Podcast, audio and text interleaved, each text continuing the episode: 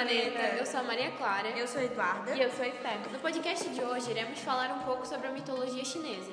Muito diversa, consequência direta da heterogeneidade religiosa. Uma mistura de budismo, xamanismo, confucionismo e, sobretudo, taoísmo. No princípio, tudo era caos, e nele existia, pois, um ovo onde crescia panku. Ao quebrar o ovo, o líquido branco saiu formando o céu e a parte densa, a gema, originou a terra. Para mantê-los separados, Panku com seus pés chutou a terra para baixo e com suas mãos ergueu o céu para que ficassem firmes. Ao cumprir a missão, Panku morreu. As partes de seu corpo serviram para a construção das coisas do planeta. Os olhos dele viravam a lua e o sol, as veias os caminhos, os ossos constituíram os minérios e os carrapatos tornaram-se os seres humanos. O céu e a terra são referências óbvias ao yin e yang. No taoísmo, o universo forma-se a partir desses dois princípios: o ativo, iluminado, quente e leve, e o passivo, frio, escuro e pesado.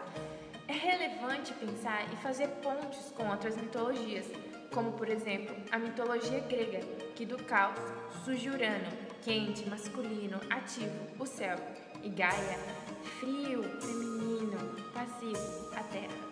Não só a mitologia grega, mas várias outras religiões tratam dessa ideia.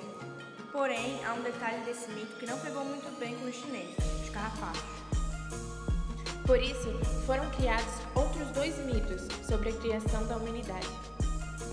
Estava a deusa Nuá olhando-se no reflexo do rio amarelo.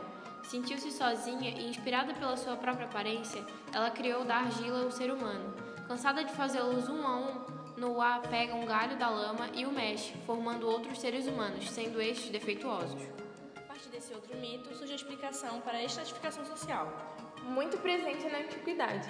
Através dos ossos do ritual xamânico, é possível identificar a vida luxuosa que a aristocracia desfrutava. Outros indícios disso encontram-se nas câmaras de túmulos reais que possuem objetos de grande valor, também como sacrifícios humanos da classe inferior. Resumindo, existiam as pessoas superiores criadas diretamente das mãos da deusa, onde essa supremacia permaneceu entre as gerações.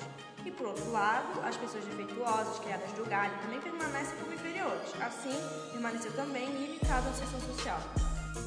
No início da criação do universo, existiam apenas dois seres humanos, Nawa e o seu irmão Fuxi, que viviam no Monte Comum, os irmãos chegaram à conclusão que somente através deles poderiam surgir a humanidade. Sendo assim, teriam que formar um casal. Decidiram consultar o céu, subiram um monte e acenderam duas fogueiras. Fizeram uma prece. Caso fosse para eles se tornarem marido e mulher, que as fumaças das duas fogueiras se juntassem. E assim aconteceu. Porém, envergonhada, Nauá cobriu sua face com um leque de palha ao se juntar com seu irmão. O incesto também é relatado em outras mitologias. Na grega, isso é muito comum acontecer. Pode-se observar uma normalização do incesto ou uma prática religiosa. Por aludir ao primeiro matrimônio, as chinesas ainda utilizam o costume de cobrir ligeiramente o rosto. E até hoje esses deuses ainda são tidos como criadores do casamento. Metade do céu caiu, formando buracos no firmamento do planeta. Houve uma enorme destruição. Brotava água da terra, criando ondas gigantes, um verdadeiro dilúvio aconteceu. Noá, comovida pelo sofrimento dos homens, decidiu salvar o mundo e para isso precisava tampar os buracos. Escolheu várias pedras coloridas e com uma cola líquida fez uma argamassa para reparar o firmamento.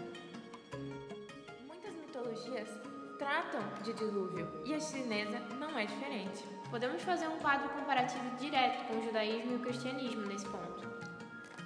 Na Bíblia, relata que Deus mandou uma grande chuva que durou 40 dias seguidos e inundou o mundo. Mas antes mandou Noé construir uma arca para se salvar, e no final, como símbolo de sua nova aliança, o arco-íris. Gênesis capítulo 9, versículo 16 fala: E essa será o arco nas nuvens, e eu o verei para me lembrar da aliança eterna entre Deus e toda a alma vivente de toda a carne que está sobre a terra. As pedras coloridas usadas por Noah nos direcionam a pensar no arco-íris de certa feita grudados ao céu.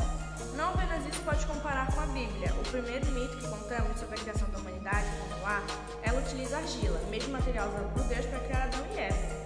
O casal primário que deu origem a todos os humanos também é retratado na Bíblia e na mitologia chinesa.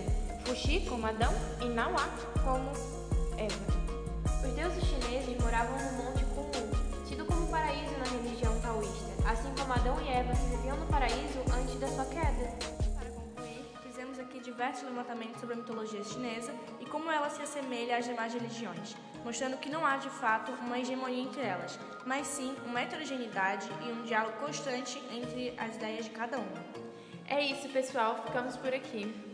Queria dar um salve pro professor Alex Degan, professor de Oriente Antigo aqui na UFSC, e agradecer pelas aulas fascinantes que esse cara deu sobre as questões aqui levantadas. Até, Até a próxima, galera!